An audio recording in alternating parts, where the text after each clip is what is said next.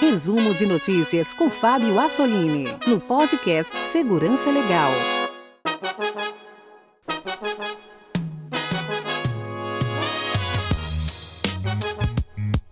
Bem-vindos a mais um resumo de notícias no podcast Segurança Legal. Aqui você fica bem informado sobre o que ocorre no mundo da segurança da informação. Essa é a nossa curadoria de notícias. Para você que não teve tempo de acompanhar o noticiário, aqui nós selecionamos e comentamos as notícias mais importantes da área. Lembrando aos nossos ouvintes que nós estamos sempre abertos a receber o seu feedback, a sua crítica ou sugestão. Nosso e-mail é o podcast arroba segurançalegal.com. E lembrando também que todos os links de todas as notícias comentadas aqui em nosso programa você encontra no show notes aí do seu agregador de podcasts, ou então você pode encontrar todos os links lá no nosso site, caso você queira uh, acompanhar, as, uh, ler as notícias mais profundamente nas suas fontes originais ou ver outros detalhes aqui que nós resumimos, né? você pode uh, acessar esses links que estão aí no show notes do seu agregador. E também lembrando que o nosso programa é mantido pelos ouvintes. Se você gosta do Segurança Legal e é beneficiado por nossos programas, pense em colaborar em, com a manutenção do nosso programa. Acesse o site apoia.se barra segurança legal, escolha uma das modalidades de apoio e aí, entre os benefícios, você terá acesso ao nosso grupo no Telegram, lá onde os apoiadores com, é, conversam, discutem assuntos, notícias, entre outras coisas. E nesta edição. Nasce a Autoridade Nacional de Proteção de Dados. Ataque de ransomware afeta jornais americanos. Smart TVs invadidas. Veias falsas burlam sistemas biométricos o novo presidente e o cenário de riscos cibernéticos, entre outras notícias. E vamos a elas. Governo Temer aprova a criação da Autoridade Nacional de Proteção de Dados. Começamos essa primeira edição de 2019 com uma notícia que, olha, surpreendeu muita gente o ex-presidente Michel Temer assinou no último dia 27 de dezembro, no apagar das luzes do seu governo, a medida provisória 869-2018, que criou a Autoridade Nacional de Proteção de Dados. A medida era esperada desde que o Planalto decidiu vetar a criação dessa agência, é, depois que foi aprovada a Lei de Proteção de Dados, que é a, 13 mil, a Lei 13.709-2018 onde o ex-presidente alegou o risco de que o órgão fosse contestado por vício de origem, já que a lei, apesar de incorporar várias das propostas feitas em projeto de lei encaminhado pelo executivo, teve tecnicamente origem no legislativo, que não pode dispor sobre a organização do Estado. Além da criação da Autoridade Nacional de Proteção de Dados, é, a medida provisória editada pelo Temer ela é ainda um pouco mais ampla. Ela altera, por exemplo, alguns dos direitos e garantias asseguradas na Lei de Proteção de Dados. Um dos, um dos aspectos mais relevantes é a revogação na necessidade titular na necessidade do titular ser informado das hipóteses em que será admitido o tratamento de seus dados para o cumprimento de obrigação legal ou regulatória pelo controlador. Na questão do tratamento dos dados sensíveis de saúde, a troca de informações dos pacientes passa a ser assegurada não apenas para fins de portabilidade, mas também para adequada prestação de serviços de saúde suplementar. Ou seja, traduzindo em miúdos, planos de saúde poderão trocar informações sobre os seus pacientes. Outra mudança importante atendeu ao mercado financeiro. A lei dava ao titular dos dados o direito de pedir a revisão por pessoa natural de informações geradas por procedimentos automatizados. Já na medida provisória foi excluída a palavra pessoa natural, indicando aí que essa revisão de dados poderá ser feita de maneira automatizada. Outra mudança importante é que foi revogado o dispositivo da lei que impedia que entidades privadas tratassem dados referentes à segurança pública, à defesa, segurança ou atividades de investigação e repressão de infrações penais.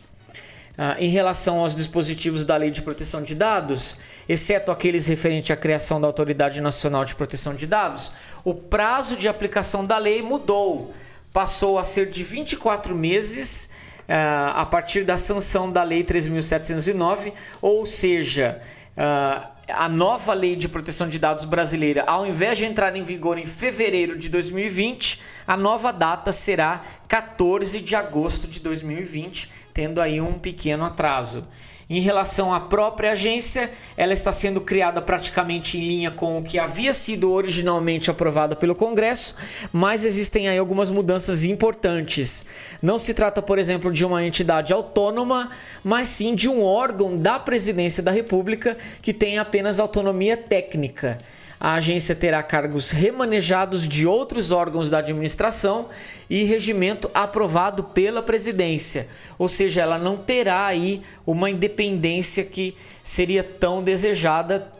Ela estará aí atrelada à presidência e resta saber se isso vai afetar a agência ou se ela vai proteger os amigos do rei. É, no primeiro momento, a agência contará com apoio técnico e administrativo da Casa Civil a autoridade terá um colegiado composto por cinco diretores com mandato, com mandato de quatro anos, sendo que os primeiros mandatos uh, são de duração diferente, indo aí de dois a seis anos. Pela medida provisória, a aplicação das sanções previstas na nova lei compete exclusivamente à agência. Além disso, a agência articulará a sua atuação com o Sistema Nacional de Defesa do Consumidor, do Ministério da Justiça, e com outros órgãos e entidades com competências sancionatárias e normativas afetas ao tema de proteção de dados pessoais e será o órgão central da interpretação desta lei. Além da diretoria, a, a nova agência né, contará ainda com o Conselho Nacional de Proteção de Dados, que será composto por 23 membros, sendo seis do Poder Executivo, um do Senado Federal, um da Câmara dos Deputados, um do Conselho Nacional de Justiça, um do Conselho Nacional do Ministério Público, um do Comitê Gestor é, da Internet no Brasil, quatro de entidades da sociedade civil, com atuação comprovada na proteção de dados pessoais, quatro de instituições científicas, tecnológicas e de inovação e quatro de entidades representativas do setor empresarial relacionado à área de tratamentos de dados pessoais. Não será permitida a indicação de integrantes que fazem parte, já fazem parte do comitê gestor da internet. Entre as atribuições do conselho estão aí propor diretrizes estratégicas e fornecer subsídios para a elaboração da política nacional de proteção de dados e da privacidade para a atuação da nova agência, elaborar relatórios anuais é, e avaliação das execuções das ações das novas políticas, além de sugerir ações e a serem realizadas pela nova agência, elaborar estudos, realizar debates, audiências públicas e outras tarefas aí. Agora, é, talvez os nossos ouvintes né, queiram ler a medida provisória completa, onde está a, a, criação da agência, né, que foi de certa forma inesperada. Uh, não esperávamos que ela seria aprovada aí no final do ano. Caso você queira ler a medida provisória, o seu texto na íntegra, os links você já sabe estão lá no nosso site. Hospital é a primeira entidade em Portugal a receber uma multa pela GDPR. E por falar em proteção de dados, é sempre bom olhar como estão as coisas na Europa, que bem antes de nós aí já adotou uma lei bastante severa contra vazamentos e manipulação incorreta de dados pessoais. Nossos ouvintes vão se lembrar que em maio do ano passado foi aprovada e adotada em toda a União Europeia a GDPR. Pois bem, em Portugal, a primeira empresa a receber a multa foi o Centro Hospitalar Barreiro Montijo, que foi multado, vejam vocês, em 400 mil euros por violar a GDPR. A autoridade de supervisão uh, do país, a Comissão Nacional de Proteção de Dados lá de Portugal, constatou que houve três violações da GDPR nesse hospital A defesa apresentada pelo hospital referiu-se que a, essa comissão né, ela não poderia ser considerada como uma autoridade de supervisão, de acordo com o artigo 51 lá de uma lei local, porque ainda não tinha sido essa, essa entidade lá não havia sido nomeada formalmente. Para tal, essa Comissão Nacional de Proteção de Dados respondeu que ela é, sim, para todos os efeitos, a autoridade nacional que, que tem lá em Portugal o poder de controlar e supervisionar o, o supervisionar o cumprimento em termos de proteção de dados, de acordo com a lei portuguesa de proteção de dados, que também existe e complementa a GDPR. Além disso, entre os seus argumentos, o hospital utilizou Disse, o hospital disse que utilizou o sistema informático fornecido aos hospitais públicos pelo Ministério da Saúde português e não o seu próprio sistema. E é interessante é, ver quais é, erros o, esse Comitê Nacional de Proteção de Dados encontrou nesse hospital. Eu vou listar alguns aqui para vocês. É, essa esse comitê ele não é, ele constatou que nesse hospital não havia documento contendo a correspondência entre as competências funcionais dos usuários e os perfis de acesso às informações, ou seja, qual funcionário acessa qual informação. Também não havia documento definindo regras para criar usuários do sistema de informações. É, nove foi, foi constatado que nove funcionários técnicos desfrutavam de um nível de acesso uh, reservado para o grupo médico, o que resultou aí numa discriminada possibilidade de que esses nove funcionários aí pudessem consultar os processos clínicos de todos os usuários cadastrados lá é, nesse sistema do hospital. Foi constatado também a existência de credenciais de acesso que permitiriam a qualquer médico, independentemente da sua especialidade, acessar a qualquer momento os dados dos eh, clientes do hospital, e isso foi considerado aí como uma violação do princípio da necessidade do saber e do princípio de minimização de dados. Então vejam vocês, médicos que poderiam ver os dados de outros pacientes que não estavam sob sua responsabilidade. Foi constatado ainda que 985 usuários ah, haviam sido cadastrados nesse sistema com perfil médico, sendo que no hospital haviam apenas 296 médicos. E também foi constatado ah, manutenção de perfis inúteis para médicos.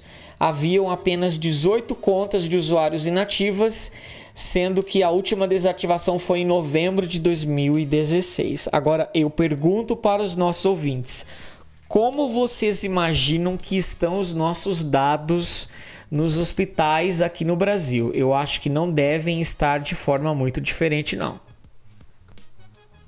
E claro que nós não poderíamos deixar passar a primeira edição do ano sem falar sobre um incidente de vazamento de dados. E o primeiro incidente do ano aconteceu, vejam vocês, no dia 1 de janeiro, primeiro dia do ano. Nós não tivemos nenhuma folguinha. O governo da Austrália no estado, é, o estado de Victoria, que é, pertence lá à Austrália, teve 30 mil dados de funcionários públicos roubados, no que se acredita ser a primeira violação de dados por causa do fuso horário né, da Austrália co conosco. Esse provavelmente foi o primeiro incidente de violação de dados do ano, entre milhares de outros aí que ocorrerão. Parece que o diretório corporativo lá é, do governo foi acessado indevidamente e alguns dados roubados aí continham e-mails de trabalho dos funcionários, cargos, números de telefone, entre outros dados. Pois é, olha, esse ano essa notícia será comum aqui no nosso resumo, infelizmente. Pesquisadores imitam veias da mão para burlar autenticação biométrica uma dupla de pesquisadores da Alemanha diz ter conseguido reproduzir os contornos únicos das veias da mão humana com fidelidade suficiente para derrotar a autenticação por biometria vascular, uma tecnologia de segurança alternativa ao reconhecimento da digital do dedo e da íris do olho. Segundo os pesquisadores, as veias podem ser capturadas com uma foto feita com iluminação adequada e a mão falsa pode ser feita com diferentes tipos de cera. A pesquisa foi encabeçada por Ian Chrysler, também conhecido como Starbug, e contou com a colaboração de Julian Albrecht. Ambos apresentaram os detalhes dessa pesquisa na famosa Conferência de Segurança, a CCC, que ocorre em Leipzig, na Alemanha. Esse, esse, o ano passado, aliás, foi a 35ª edição. Essa conferência é famosa porque ela sempre acontece aí entre o Natal e o, e o Ano Novo.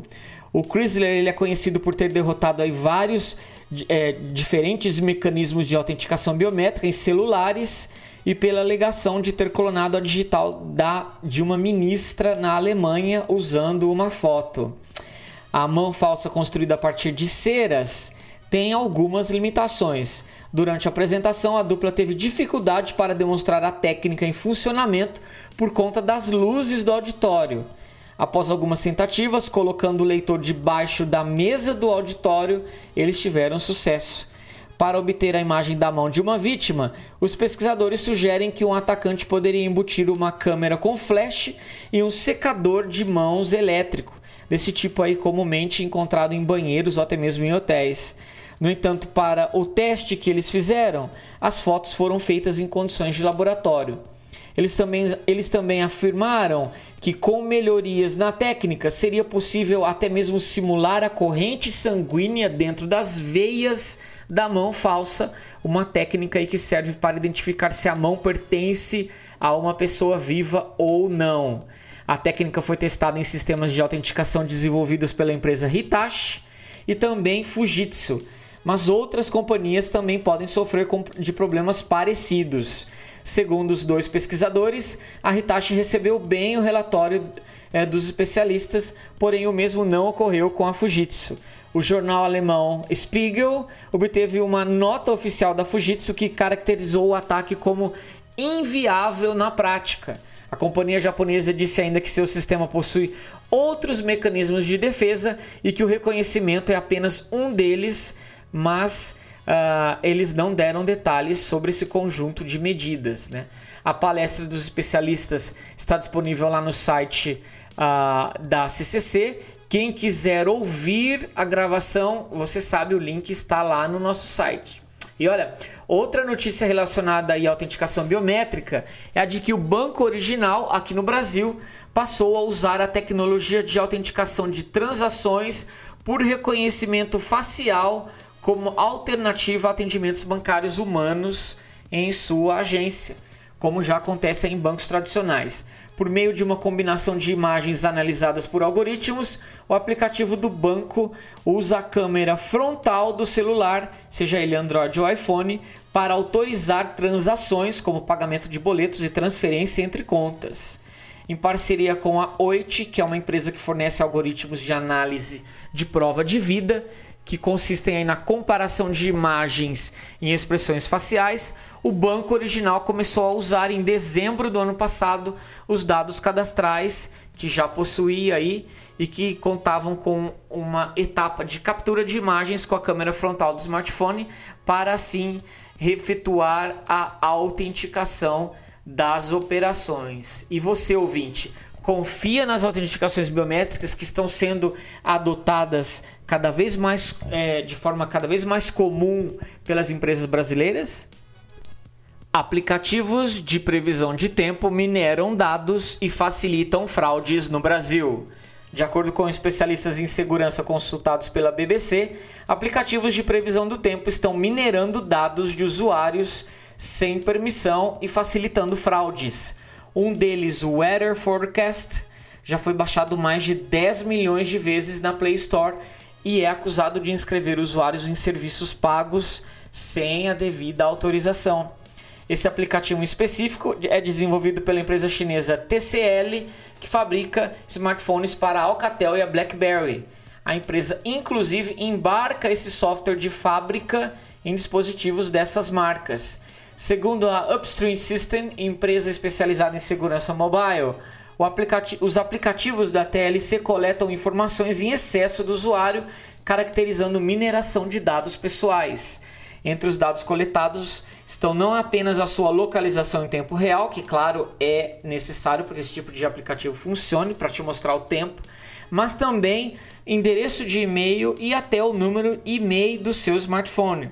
E para piorar a situação, o aplicativo força o usuário a se inscrever em serviços premium daqueles que descontam um valor na sua conta mensal de celular.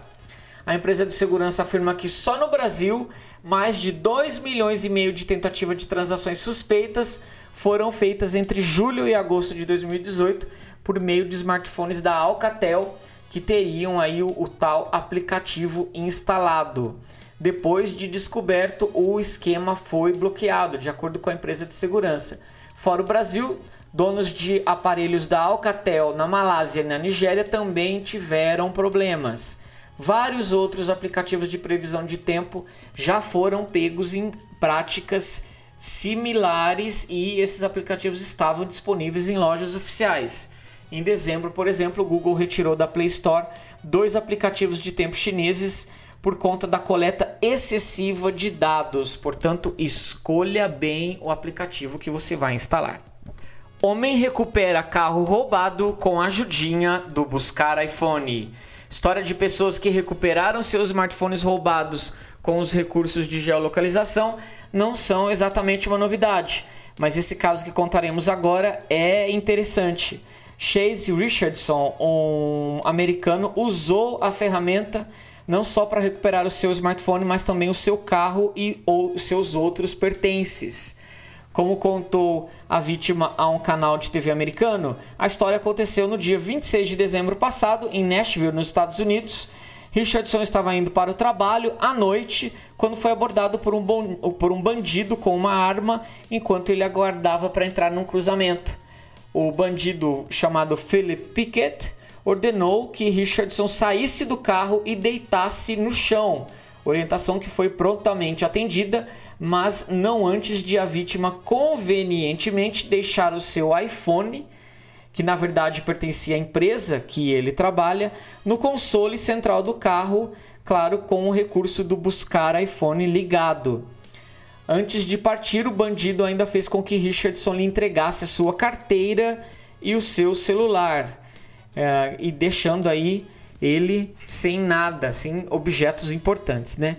Muito bem. Sabendo disso, o senhor Richardson correu para uma farmácia mais próxima e ligou para a polícia e ele conseguiu passar a senha aí do seu iCloud para a polícia. A polícia conseguiu rastrear o carro roubado em tempo real usando o buscar iPhone. E aí se começou começou-se uma perseguição que se seguiu aí, envolveu carros da polícia até mesmo um helicóptero. Menos de uma hora após o roubo, é, o ladrão, né, foi preso, foi capturado e preso pela polícia. E aí o senhor Richardson conseguiu recuperar o seu carro. Olha, temos aí um ponto para a tecnologia. Novo certificado para acessórios USB-C protegerá dispositivos equipados com o conector. O USB Implementers Forum, que é uma organização sem fins lucrativos dedicada a desenvolver e implementar os padrões relacionados ao protocolo USB, anunciou um novo tipo de certificado a ser usado entre dispositivos USB-C, que promete proteger aparelhos como smartphones, tablets e computadores por meio de uma autenticação criptografada que basicamente mostrará ao receptor que aquele acessório é seguro. Como os nossos ouvintes devem saber, entre os vários padrões existentes de conectores USB, o USB-C tem sido amplamente adotado por smartphones e tablets, pois eles permitem aí uma rápida transmissão de dados e também de energia. A Apple, por exemplo, foi uma das primeiras grandes fabricantes no mundo a adotar esse padrão nos iPhones.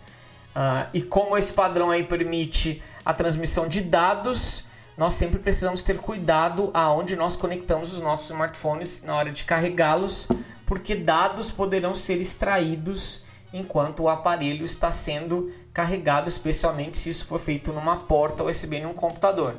Pois bem, a nova autenticação do padrão, mais precisamente, acontece no momento, exato momento em que um cabo ou um acessório USB-C é conectado no aparelho antes que qualquer comunicação seja estabelecida.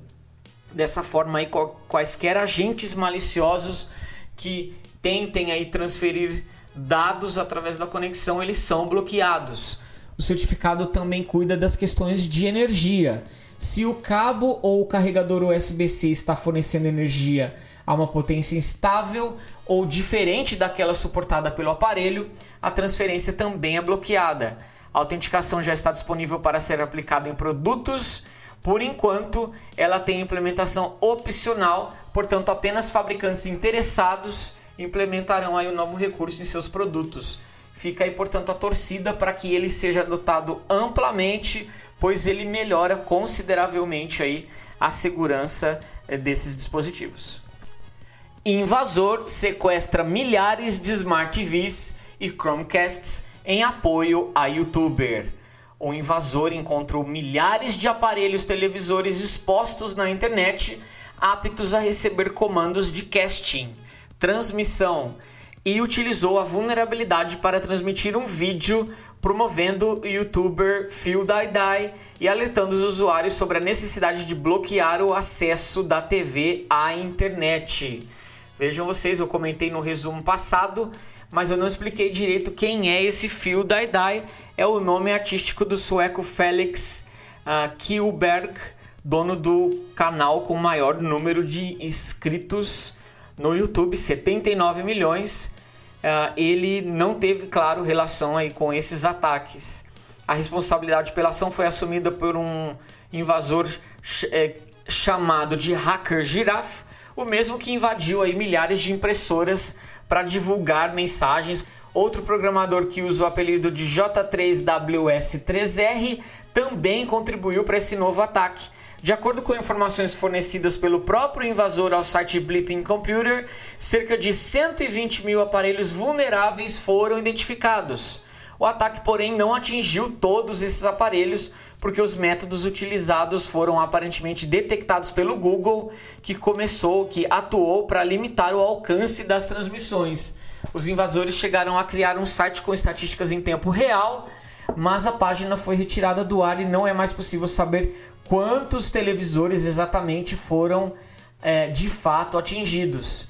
O atacante hacker Giraffe também apagou todos os seus tweets, ele estava divulgando. Uh, no, no, seu Twitter lá e ele apagou tudo, né? Aparentemente a dupla desistiu de continuar a ação porque, olha, fez muito barulho. Além de transmissões, a conexão direta com os aparelhos pode, pode viabilizar a reconfiguração remota, o que poderia deixar a TV sem conexão ao Wi-Fi, por exemplo.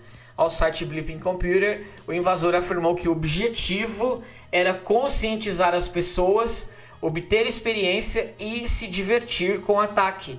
Tecnologias de casting ou transmissão permitem transmitir imagens em uma rede local ou comandar uma Smart TV compatível para que ela inicie a reprodução de um vídeo. No caso do ataque, os invasores utilizaram um vídeo do, no YouTube que eles mesmos reti retiraram da plataforma.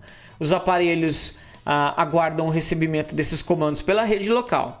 Em alguns casos, o uso do protocolo UPnP é, realiza automaticamente uma configuração no roteador de internet, o que pode expor a TV aí para toda a rede mundial. O UPnP depende de uma solicitação por parte do dispositivo, normalmente a própria TV, e suporte da tecnologia por parte do modem ou do roteador onde ela está conectado.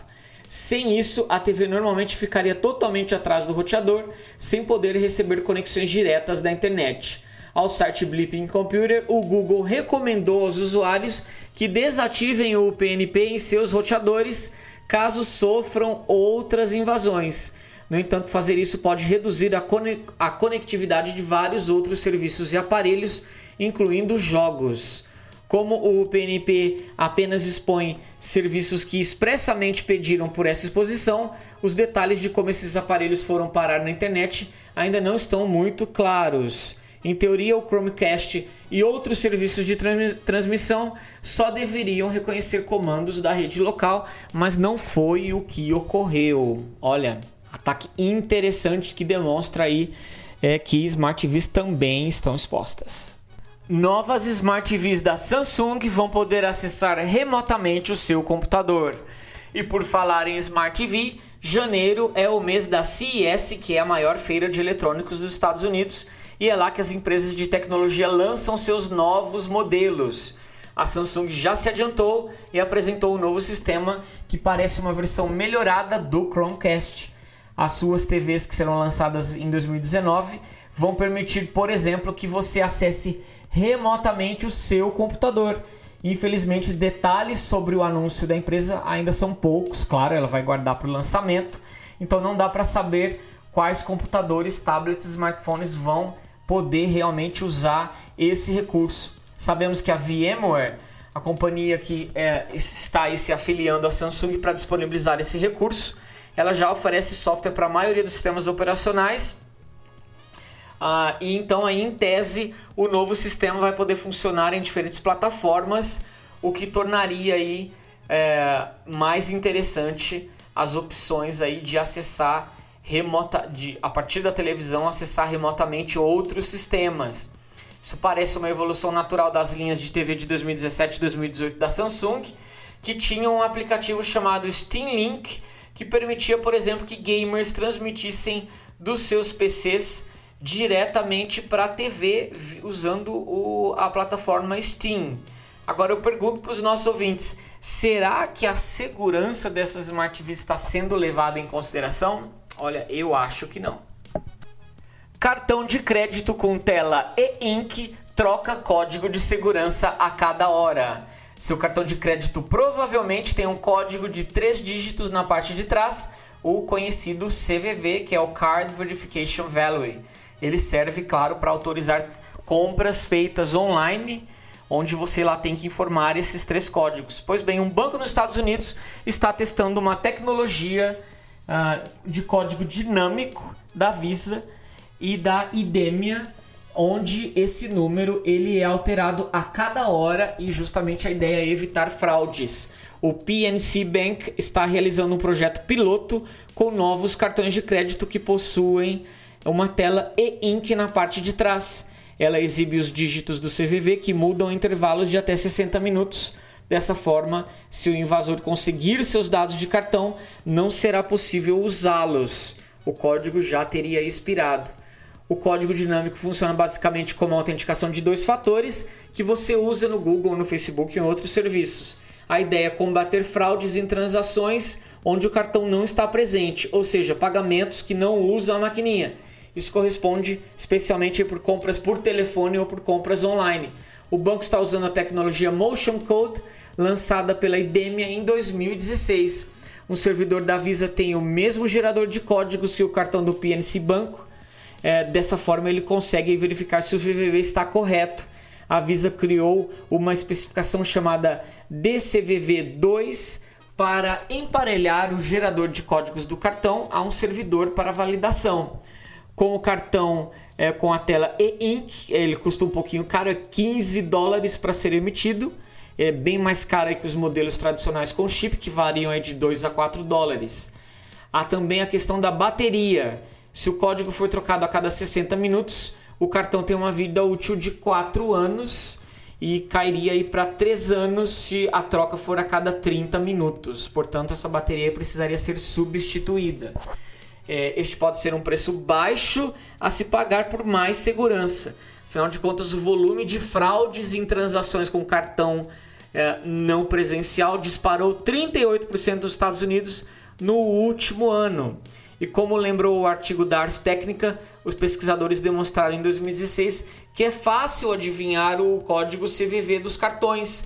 É, pesquisadores lá em 2016 usaram bots que vão chutando os números Uh, e claro, eles conseguiram adivinhar porque existem no máximo mil combinações possíveis neste caso. E por falar em cartão de crédito, vamos agora fazer uma rapidinha justamente sobre esse tema com algumas notícias aqui interessantes. Depois, se você quiser é, ver os links, estão lá no nosso site. Primeira notícia: quadrilha de brasileiros é condenada por golpes em ATMs nos Estados Unidos. Quatro brasileiros em posse de 400 cartões clonados foram condenados a três anos de prisão. Olha, aqui no Brasil tem Carder que já clonou muito mais do que isso e anda solto por aí. Segunda notícia: fraudes de cartões de crédito com RFID disparam na Inglaterra. Prejuízo de 1,8 milhão de libras em 10 meses no ano passado. Observe aí o seu cartão de crédito. Se ele tem um ícone parecido com o símbolo do Wi-Fi, fique atento. Seu cartão tem a função de pagamento por aproximação, é um cartão com RFID e ele pode ser clonado somente aproximando uma maquininha de cartão do seu cartão. Fique atento. Terceira e última notícia: Suécia está a um passo de abolir dinheiro vivo. Notas e moedas representaram apenas 1% da economia sueca em 2018. Apenas um em cada 10 consumidores pagou por algo em dinheiro no ano de 2018. Olha, haja cartão de crédito. Aplicativos para Android enviam dados para o Facebook, mesmo se você não for usuário. Olha, não poderíamos deixar de falar novamente do Facebook, envolvido sempre em escândalos é, do mau uso dos dados pessoais dos seus usuários, né? Pois bem, uma extensa investigação da Privacy International descobriu que 61% dos aplicativos para Android testados por eles estão enviando dados de volta para o Facebook, mesmo que o usuário não tenha uma conta no serviço, dando aí à empresa de Mark Zuckerberg muito mais dados para rastrear as pessoas. Alguns desses dados são detalhados e às vezes sensíveis como por exemplo dados de um voo pesquisado no aplicativo Kayak, e algumas vezes esses dados são informações de saúde que você cadastra em alguns aplicativos. Essa é uma pesquisa é, extensa e bastante bem feita.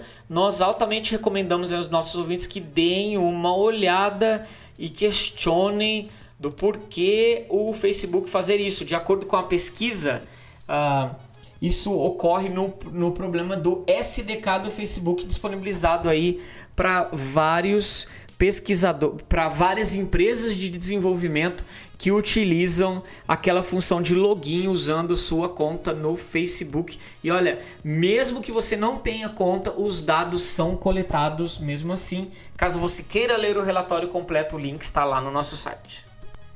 Ransomware Ryuk afeta a impressão de jornais dos Estados Unidos.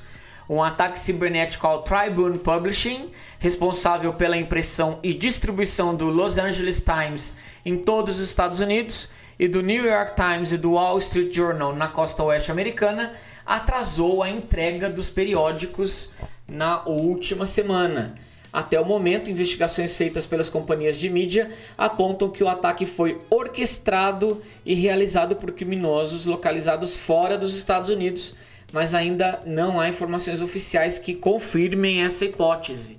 A Tribune Publishing, que além de fazer a impressão de grandes jornais, é dona de oito periódicos regionais. A empresa afirmou que detectou um malware numa sexta-feira na sua rede que, de acordo com as apurações da empresa, o vírus afetou diretamente os programas usados por jornalistas, programas que eles usavam para escreverem as reportagens e o sistema usado para enviar as páginas do jornal para impressão.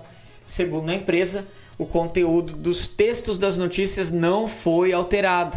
Entre os títulos que tiveram a sua, a sua impressão e distribuição afetada estão o Chicago Tribune, o Sun, o New York Daily News, é, e com dois dias de atraso aí os leitores do Los Angeles Times, do Union Tribune, do Chicago Tribune, do Baltimore Sun, Annapolis Gazette, Hartford Courant, New York Daily News, o Orlando Sentinel e o Fort Lauderdale Sun Sentinel receberam seus exemplares com dois dias de atraso. Já os assinantes do, do The New York Times e do Wall Street Journal tiveram as suas edições em mãos no final do dia posterior.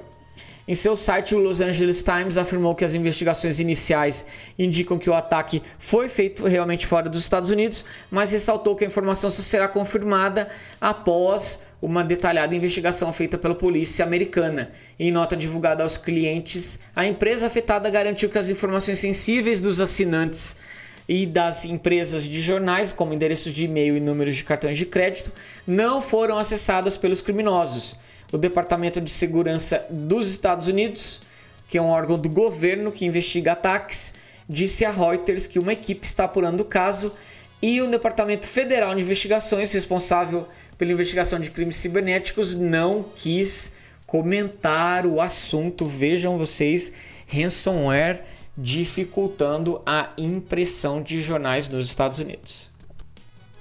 O novo presidente do Brasil e o cenário de mudanças do risco cibernético.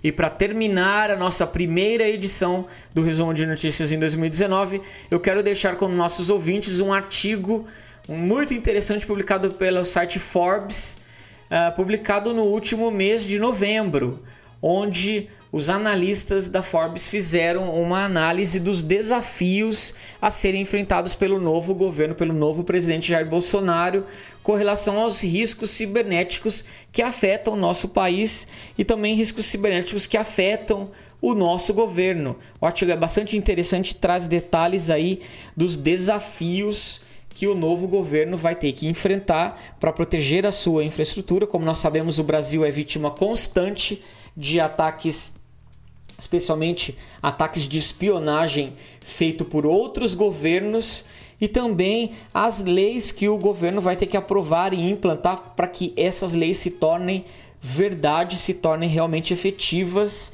e façam com que a nossa economia cresça. Eu vou deixar, caso você queira ler a notícia, a análise é bem interessante do site Forbes. Você sabe que os links estão sempre lá no nosso site. Eu agradeço a você que veio até o final. Muito obrigado pela sua atenção. Voltamos a nos falar na próxima edição.